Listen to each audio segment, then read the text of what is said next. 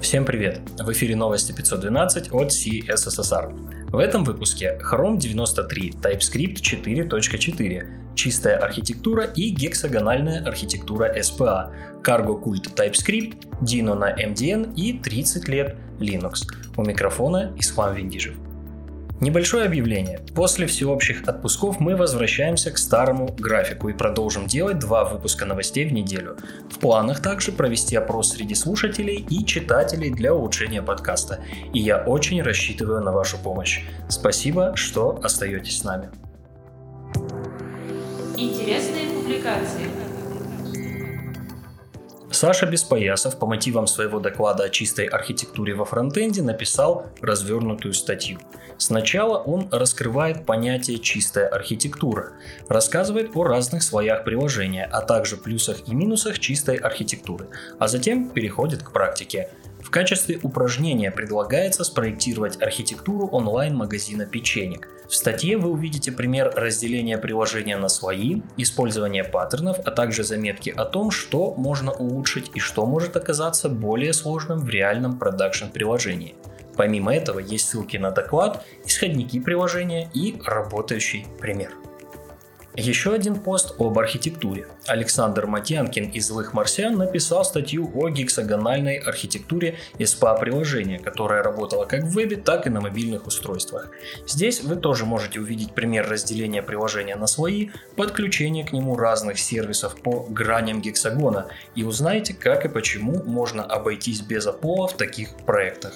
Естественно, это уже кейс реального приложения. Было интересно.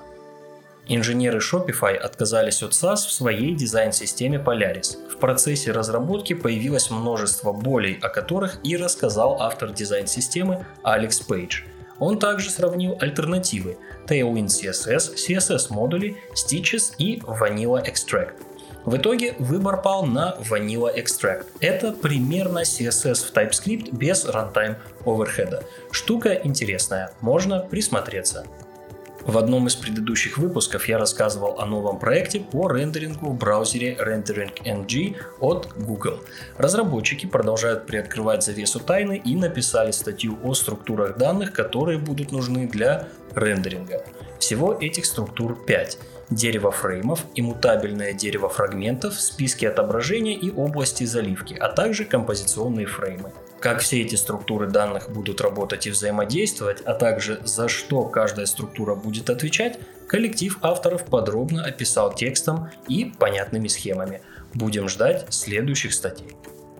Cargo Cult TypeScript в украинских аутсорсерах. Именно так называется новый доклад Ильи Климова.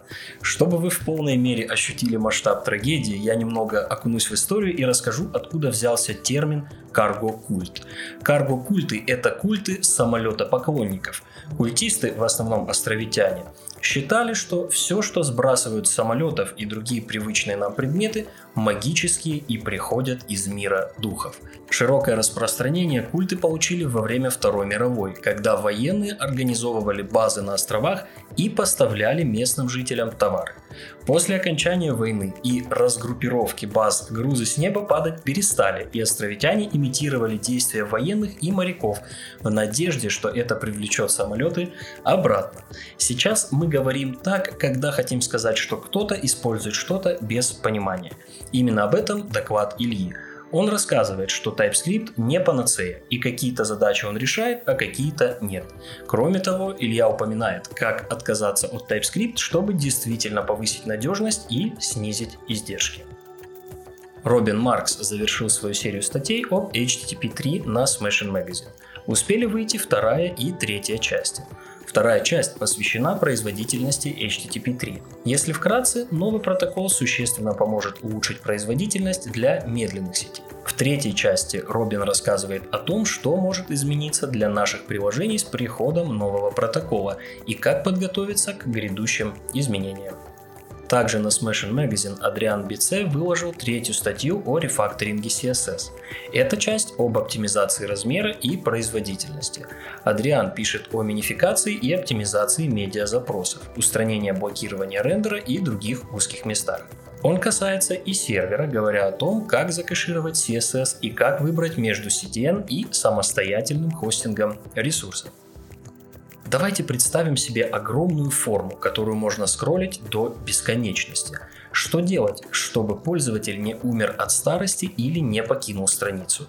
Правильно, разбить на шаги. Именно такой компонент в своей новой статье создает Ахмад Шадид. Он реализует вертикальную и горизонтальную версии компонента, а также подробно разбирает, как без лишних усилий сделать его респонсивным и пошагово проводит через реализацию. Закроют рубрику «Список лучших книг по TypeScript» и набор интерактивных инструментов для изучения фронтенда от Луи Лазариса, в котором найдутся ресурсы по JS и TypeScript, регулярным выражениям SQL, Git и другим технологиям. Новости релизов. Вышел Chrome 93 была добавлена поддержка CSS-модулей в JavaScript. Прогрессивные веб-приложения теперь могут быть зарегистрированы в качестве обработчиков URL, а окно PWA и элементы управления можно кастомизировать. В DevTools добавлена поддержка отладки выражений от контейнера или контейнер query. Появилась поддержка отображения содержимого веб-бандла во вкладке Network. Добавлены новые опции для копирования строк из консоли. Lighthouse обновили до версии 8.1. И это еще не все. Как было объявлено ранее, Chrome переходит на новый релизный цикл. Новая версия будет выходить раз в 4 недели. Подробнее о релизе и новинках DevTools в обзорах Пита Пейджа и Джесселин Ин на YouTube. Вышел Mozilla Firefox 92. В JavaScript движок была добавлена поддержка метода ObjectHasOwn. Больше всего дополнений было для CSS. Теперь Firefox поддерживает свойство Accent Color для кастомизации нативных элементов форм.